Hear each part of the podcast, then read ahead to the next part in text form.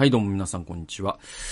えー、っとですね、一人ビブリオバトルなんですけれども、すいません。えー、っとですね、まあ、今日からちょっと新しいシリーズ、また短めになるかとは思うんですけど、えー、っとね、僕ならこう読むっていう、その、新書です。えー、これ、青春出版社から2017年に出てて、で、僕は2017年に読み終わってて、もう今からだから5年前ぐらいに読んだ本なんだけど、ちょっと、なんか最近、この本で読んだ一行が非常にこう胸にジーンと改めてきて、紹介したいなと思ったっていう。まあそういう本です。で、この本僕あの、Kindle で電子書籍を購入して読みましたので、あの、ページという概念が Kindle にはありませんので、1ナンバーで紹介していきたいと思います。えっと、まあ、あの、佐藤勝さんはおなじみで、えー、今までも何冊か本紹介してきたと思うんですけど、まあ、この方、クリスチャンの著述家でね。で、今ね、あの、去年かな、あの、癌をね、患われて、えー、今治療中でだいぶ痩せられてますよね。あの、ちょっとね、本当に、えー、回復してほしいなと思ってるんですけど、本当にね、あの、この佐藤勝さんの本、僕、すごく、時々やっぱ読無償に読みたくなって、そして読むと、やっぱり面白いっていう、本当に信頼する著述家の一人です。えー、で、まあ、この僕ならこう読むっていうのは、まあ、その、ある種こう、ビジネスパーソンに向けて、あの、読書の効用とか、教養って何なのとか、まあそういったことをね、あの、わかりやすく書いている本なんですね。まああの、新書ですので、あまりこう体系的に読むというよりは、その、ね、読んだとこ読んだとこで面白いところを本当に吸収していくっていう、そういう読み方でいいと思うんですけど、まあそんな形で皆さんがこう聞き流しながら、なんかヒットするものが一つでもあればっていう形で紹介していきたいなと思います。では始めていきましょう。1ナンバー134ページ。あの、読みましょう。最近は会話中でも常にスマホをいじっている人がいます。あるビジネスパーソンから聞いたのですが、飲み屋で自分の話を聞きながら部下がしきりにスマホを操作している。何をしているのか聞いたら、話にわからない単語や事象が出てくると、スマホを使ってその場で操作しているのと、えー、操作しているというのです。まあ、検索しているということですよね。えー、勉強熱心だと言えなくもありませんが、だったら目の前の本人に直接聞け聞けばよい。何のために一緒に飲んでいるのか。大体会話中にちょこちょこスマホなんて見られたら気が散るし、相手に対して失礼ですという。これあの、社会の全員が思ってることだと思うんですけど、なんだろうね。あの、まあ、この話いろんな角度から言えるんだけどさ、あの、実際僕もやられたことあって、まあ、非常に、まあ、その、こう、生意気かもしれないけど、こう、不愉快でしたよ。不愉快っていうか、なんかね、もう、いや、もう、もう、あの、帰る？みたいになんか、つ、そんなつまんなかったら、ごめん、本当に、あの、時間取って申し訳ないから、あの、あの、解散しよっかみたいに言おうかよっぽど悩むぐらいずっとスマホをいじりながら僕の話を聞いてて、えー、だからその時もその人は、このね、パターンで、あの、なんか検索しながら聞いてたのかもしれないけど、えー、なんだろうな、なんか、すごいですよね。で、この話と、ちょっとその Z 世代、老害問題みたいのもあって、えっと、伊集院光さんのラジオで僕すごい好きなコーナーがね、教えて老害さんっていうコーナーがあるんですけど、それはその Z 世代が老害に、えー、ね、こう、質問をするというネタはがきを伊集院さんが読んでは、それに対していろいろ、あの、話すっていう。だからなんか最近だとなんだったかな、ねえ、老害。老害が若い頃って、ヨギ棒とかなかったんでしょ？家で、ゴロンと横になってくつろぎたい時どうしてたの？豚もつがいっぱい入った袋に横たわってたの？みたいな質問が 来て、来て、それで伊集院さんが、いやでも、あれだよね。あの、あの頃は、その、ゴミ袋が黒いゴミ袋で、その中に割と柔らかいゴミがね、この、やん、ね、パンパンに詰めないじゃないですか。有料じゃないから。で、ね、紙とかがいっぱい入ってて、で、も酔いつぶれた人が、そのゴミ袋に身を投げ出してそこで寝てたから、あれはあの時代のヨギ棒だったんじゃないかな、みたいなことを言うっていう面白いコーナーがあるのよ。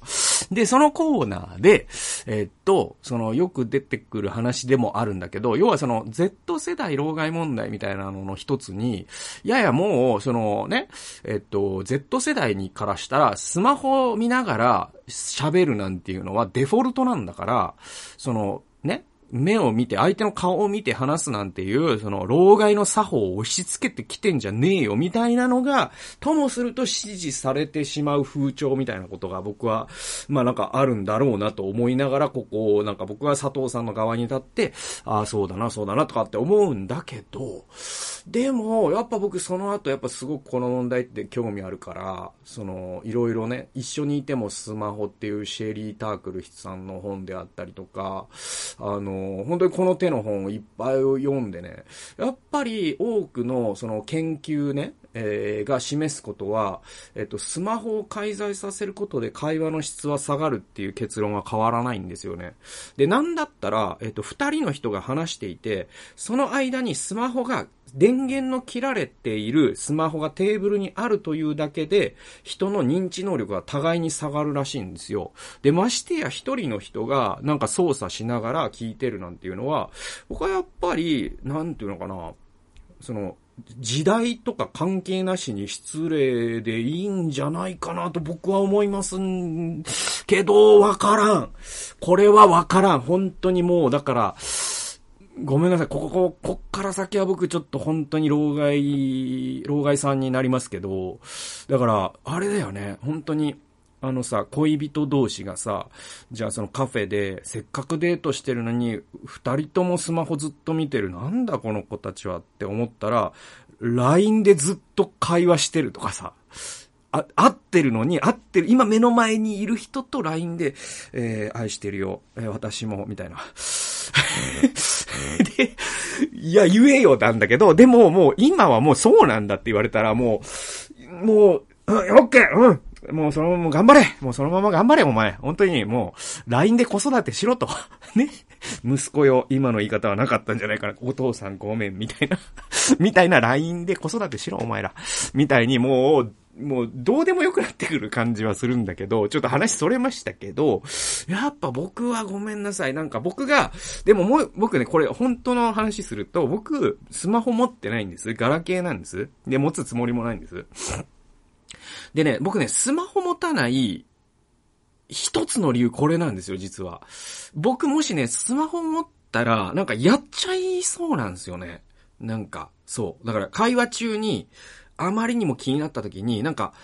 検索しちゃって相手に不快感を与えちゃう側になるんじゃないかっていう危機感が僕すごく強いんですよ。僕割とそういうことしがちな人間なんで。だから それもあってスマホを持たなければそんなことしないじゃないですか。相手に失礼なこともしないから安心だなと思ってスマホ持ってないっていうのもあるから、ガチでこの問題は結構あって。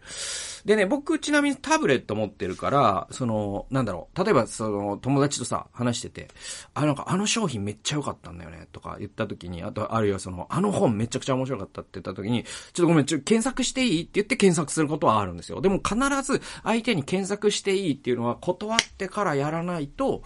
失礼かなっていうのは、まあ僕のこう、老害と言われるかもしんないけど、僕の LINE はそこにあるかなって感じですね。皆さん、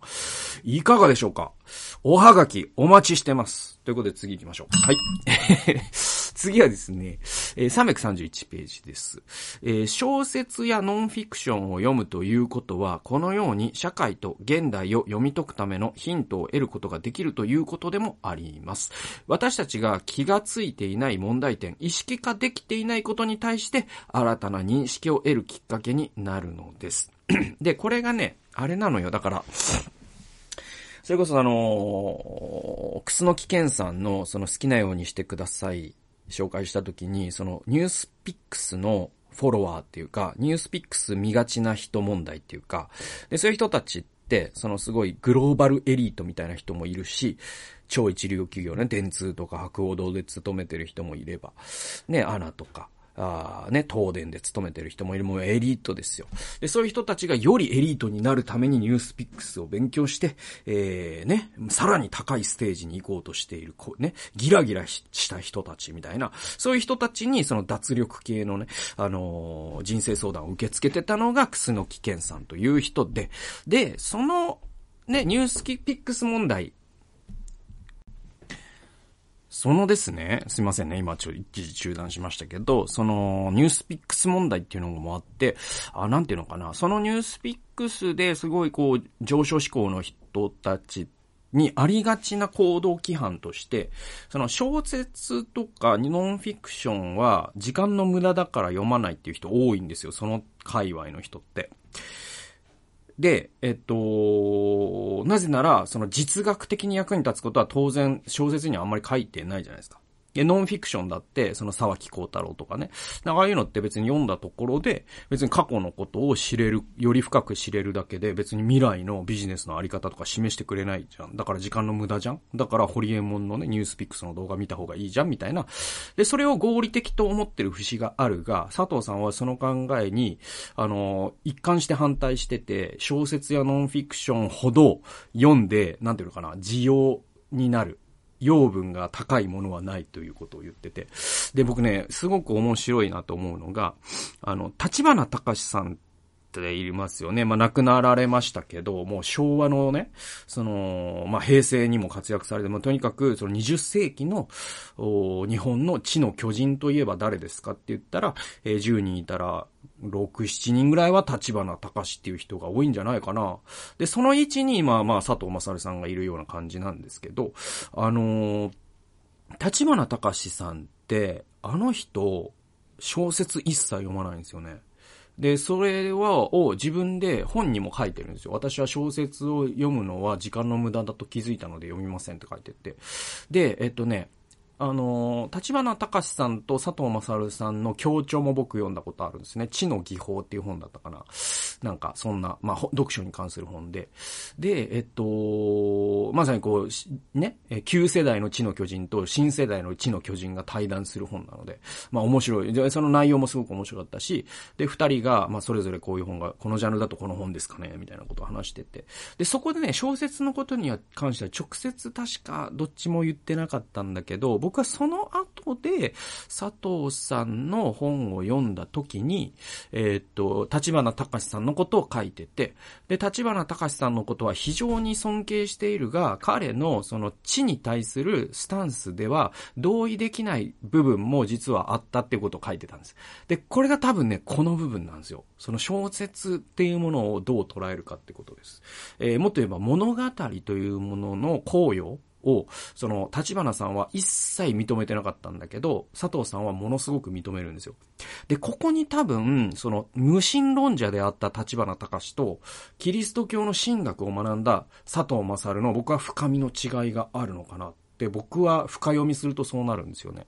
で、やっぱり佐藤さんは、その、進学という素養があるから、ドストエフスキーのね、えー、カラマーゾフの兄弟というものが、その、幾多の哲学書よりも多くのことを我々に教え続けてくれているってことがわかるんだけど、立花隆からしたら、それは時間の無駄だってことになる。そこにすごい違いがあるのかなと思うんですね。で、話戻すと、そのニュースピックス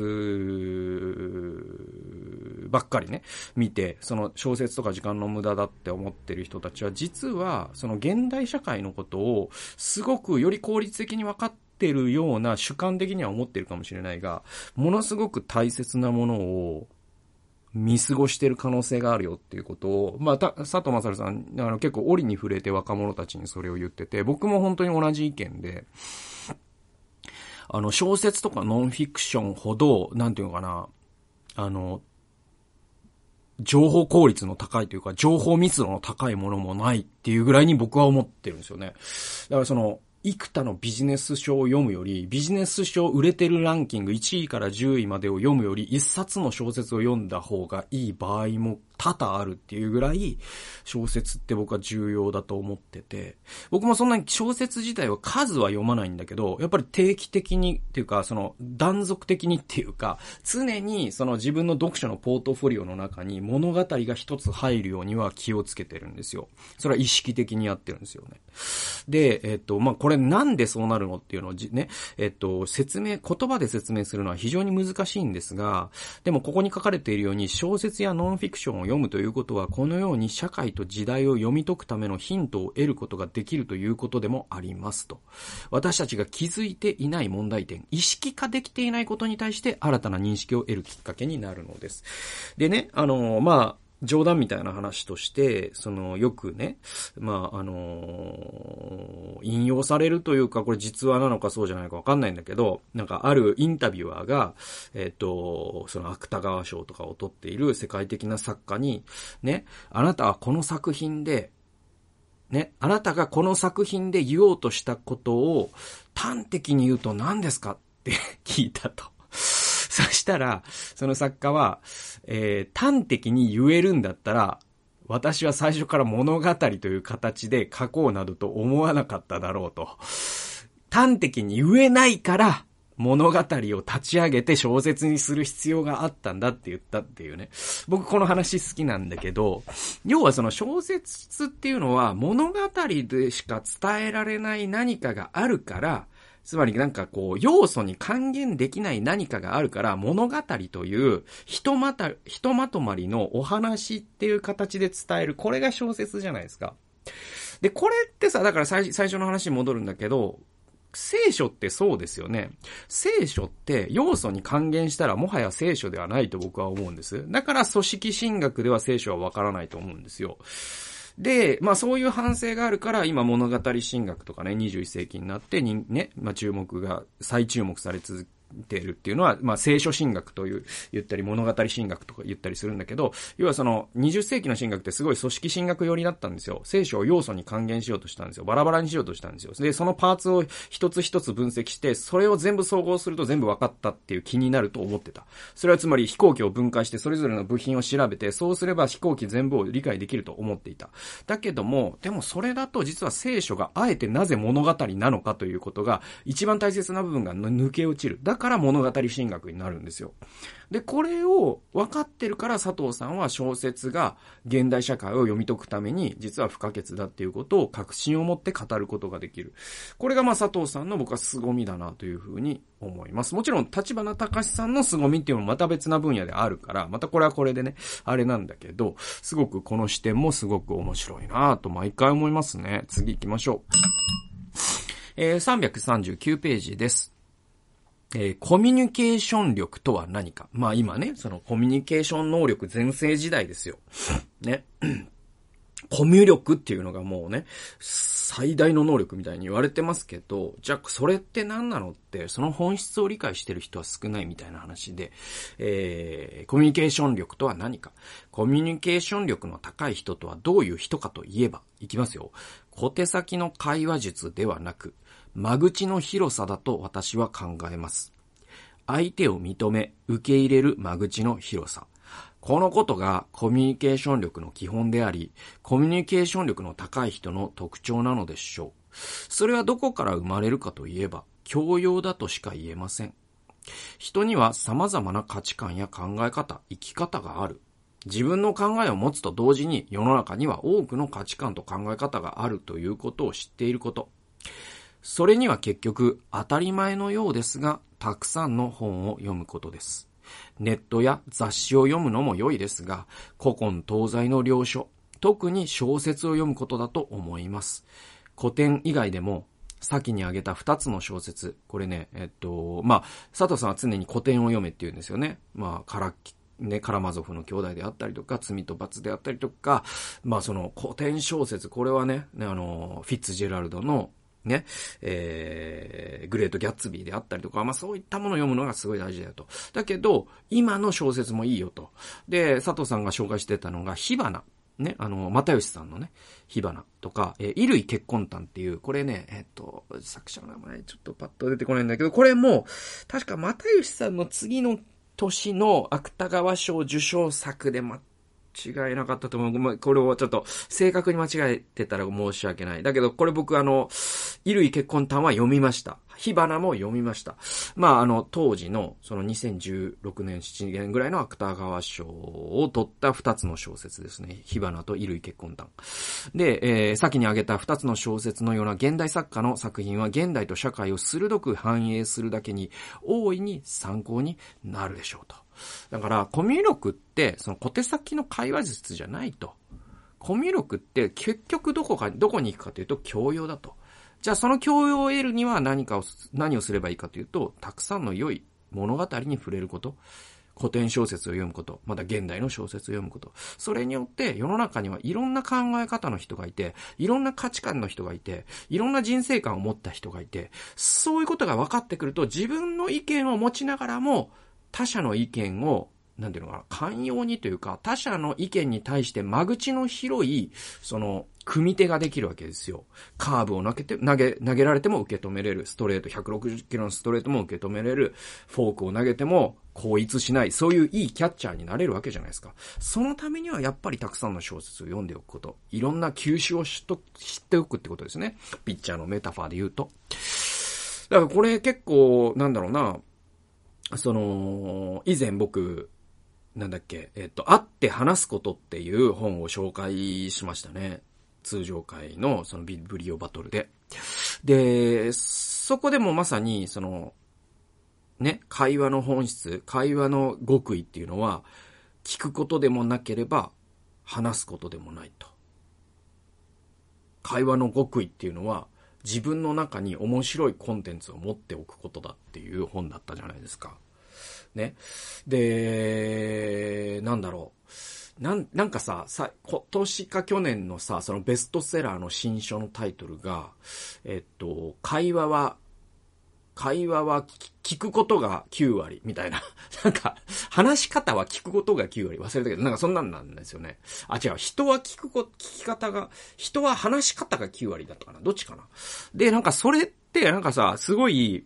まあ、じゃあ仮に、じゃあ人は話し方が9割だったとするじゃないですか。そのタイトルがね。新書のね。で、多分、2年後ぐらいに人は聞き方が9割っていう本が今度は売れるんですよね。どっちやねん？みたいな。ほんとどっちやねんなんですけど、結局、な、その、そのブレブレなね、薄っぺらいタイトルの本がタイトルの力だけでこんなに売れるということを考えると、人がいかにコミュニケーションを誤解してるかっていうことの詳細なんですよ、これね。で、じゃあ、コミュニケーションって聞き方とか話し方とか、そういうスキルの問題じゃないよと。つまり、なんだろう、本当にこう、ね、えっ、ー、と、障害を持って、あの、あいうえの天板をね、指し示すことでしか話せない人でも、話がめちゃくちゃ面白い人って多分いると思うし、もう滑舌とかえげつないほどいいし、ね、えー、今の最近のね、流行語とかもバッチバチに使えるけど、恐ろしく話がつまらない人だっているはずなんですよ。じゃあその差は何かっていうと、教養なんですよね、多分ね。なんで、あの、この辺、じゃあ教養どうやってみんな磨けるの繰り返しになりますけども、良い物語に触れることなんですよ。次行きましょう。えー、395番、1ナンバー。えー、これあのー、嫉妬と自己愛っていう佐藤正さんの別な本を僕結構前に紹介した記憶があるんですけど、それに関係するような話なんだけど、あの、自己愛性パーソナリティ障害っていうのが、すごく、その、アメリカのみならず全世界ですごく、なんというかな、注目されてるっていうか、いわゆる、あの、アメリカの言葉で言うミーイズムっていうのがあって、あの、自分中心主義ですね。で、えっと、要はその Z 世代以降の、特にものすごくこう、デデジタルネイティブであり、なおかつ、その、えー、なんていうのかな。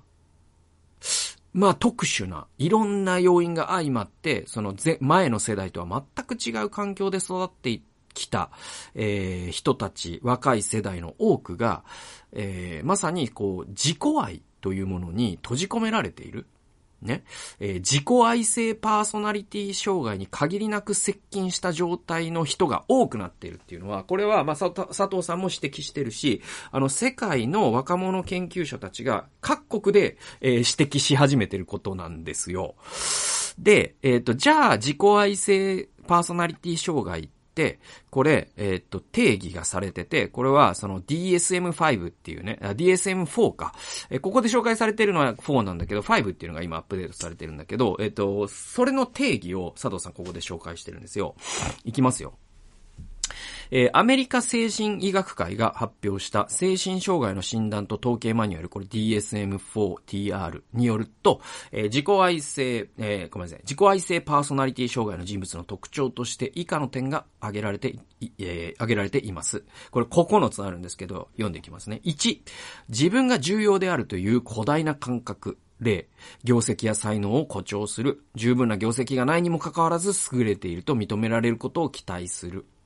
2、限りない成功、権力、再起、美しさ、あるいは理想的な愛の空想にとらわれている。3、自分が特別であり、独特であり、他の特別な、または地位の高い人たち、かっこまたは団体だけが理解し得る、または関係があるべきだと信じている。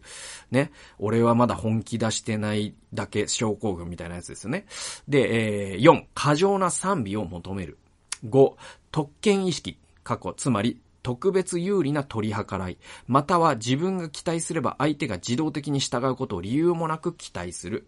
えー、6、対人関係で相手を不当に利用する。すなわち自分自身の目的を達成するために他人を利用する。えー、7、共感の欠如。えー、他人の気持ち及び欲求、えー、要求を認識しようとしない。またはそれに気づこうとしない。えー、8、しばしば他人に嫉妬する。または他人が自分に知って嫉妬していると思い込む。えー、9、存在で傲慢な行動、または態度という1から9まで。これ、これがま DSM-4 による自己愛性パーソナリティ障害の診断基準なんですよ。まあこの1から9のね、なんかを読むと、なんだろうかな、ぜひおち、お近づきになりたくない人たちだらけだと僕は思うんですけど、でも、その今の若者が、そのある種のね、まあ、いろんな要因があって、まあ、消費者としてこの世に最初に登場してずっと消費者であり続けるとか、まあ、いろんなことが言われてるんだけど、とにかくこういう傾向を持つ人が若い世代の中で、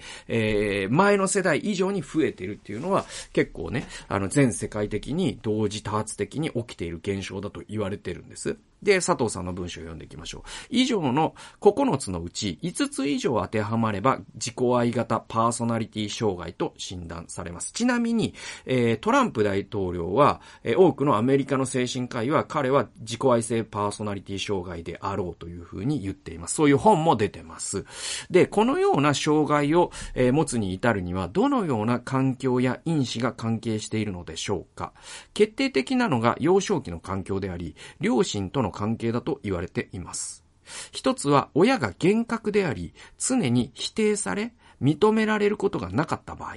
親の愛情を受けたという実感が乏しく、中には虐待などを受けて、全く親に対する信頼感や愛情を持てない場合に、このような障害を発症しやすいとされています。これ、なんか逆のように思いますよね。なんか、チヤホヤされて、あなたは天才なのよ、あなたはもうすごいのよと、あなたはもう本当に大統領なのよと、もうクラスの奴らはみんなゴミなのよと、あなただけが素晴らしいのよって言われた、この方がこうなりがちに思い言うじゃないですか。でも逆なんですよね。親に愛されなかった、認められれなかった子がこうなるんですって。で、えー、興味深いことに逆に過剰な愛情をかけられた場合も障害を発症することがあるのです。あ、これだから逆もあるよと言ってるのか。あですね。はい。えー、過保護で過干渉を受け、小さい頃から特別扱いされてチヤホヤされる。ほとんど叱られたことがない。このように大切にされすぎて育った人の中にも自己愛性、パーソナリティ障害になる人がいるのです。だから、まあ、両極端んっていうことですよね。だから、親に過剰に無視された人か、親に過剰にその、蝶よ、花よ、花よと育てられすぎた。この二つのパターンが、その DSM-4 でいうところの自己愛性パーソナリティ障害にはまりがちだよっていうことを、まあ、佐藤さんは、まあ、あの、これはまあ医学の知見を紹介してるんですけど、なんか面白いなと思いますよね。で、なんだろうな。だから、その、そういう子が、まあ、自己、嫉妬と自己愛という本の中で、まあ、今の30代以下っていう世代に、えー、やっぱりこの自己愛性パーソナリティ気質まあ、生涯という診断名はつかないまでも、傾向としてそうであるという人の数がすごく増えてるっていうのを、佐藤さんは、えー、まあ、皮膚感覚で、えー、語ってて、で、その原因とか、あっていうのを語ってるのがその本でね、以前僕ビブリオバトルで紹介したんだけど、じゃあその背後には、だからその今の20代、30代、10代の親ですね、親世代が子育てにおいて、ものすごく子供を、あの、蝶よ花よと、ね、あの、ちやほやし、過干渉しすぎたっていう過ちと、逆に否定され一切認めないっていう厳格すぎたっていう、要はなんか、温度で言うと、なんか水風呂か熱湯しかないみたいな。ちょうどいい温度の、その、ね、えー、ちょうどいい自己肯定感を育むような、えー、肯定的な声掛けでありながらも自分を、お前はそんなに、えー、なんだろうな、社会の中でもちろんお前はそんなに特別じゃない。だけど私にとっては特別なのだよ。みたいな、そういうバランスのちょうどいいしつけを親ができてこなかったってこともあるのかなっていうことが、まあ、この箇所から僕は考えたりしました。まあ、あの、単純にね、子育てとこういう精神障害をね、あの、結びつけすぎる弊害もあるから、なんかこう、シンプルな話として、あんまりこう、えー、物事を単純化しすぎてはいけないんだけど、えー、でもこう、この自己愛性パーソナリティ障害に関しては、僕はやっぱそのトランプ大統領の、うんと、本ですごく学んだところがあって、トランプ大統領のね、あの、姪っ子のメアリー・トランプでよかったと思うんですけど、えー、その人は今、精神科医だったかなんですよ。それで、えっ、ー、と、彼がなんでああいう自己愛性パーソナリティ障害と多くの精神科医が言うような人格になったのかっていうのが、彼の生い立ちとともに語られてるんですね。で、トランプ大統領の場合、実は、あのね、前者なんですよ。で、あのね、トランプのお父さんっていう人がすごい人で、あのね、成功者以外はゴミくずだって言い続けたんですって。で、えっと、実際それでトランプのお兄さんはもう人生ボロボロになっちゃうんですよね。結局彼は優しい心の持ち主だったから、トランプのお兄さんはね、そんな優しいオカマみたいな態度だと人に食い物にされるぞと。この弟のトランプを見てみろ。昨日ははね、昨日は友達を5人殴ってきた。こいつのおこそを誇りに思う。そして、成功し続けないなら分かってるな。お前ら成功しないってことは全員ゴミくず以下だぞっていうことを言ったのがトランプの父親だったんですって。で、それによってトランプさんはもうね、ものすごい、もう、常人には底が見えないほどの深い人間不信を抱えたまま育っていったそうです。そしてああいうモンスターが生まれたっていうのが、まあ、メアリー・トランプさんの分析で、なんかすごく面白かったんですよね。ということで、まあ本当にこの本、まあ新書なんでね、あのー、一貫したテーマがあるわけではないんですけど、まあいろんなことを随所で教えてくれる面白い本ですので、興味持った人は、あぜひ読んでみたら面白いかなと思います。第2回に続いていきます。今日も最後まで聞いてくださってありがとうございました。それではまた次回の動画及び音源でお会いしましょう。さようなら。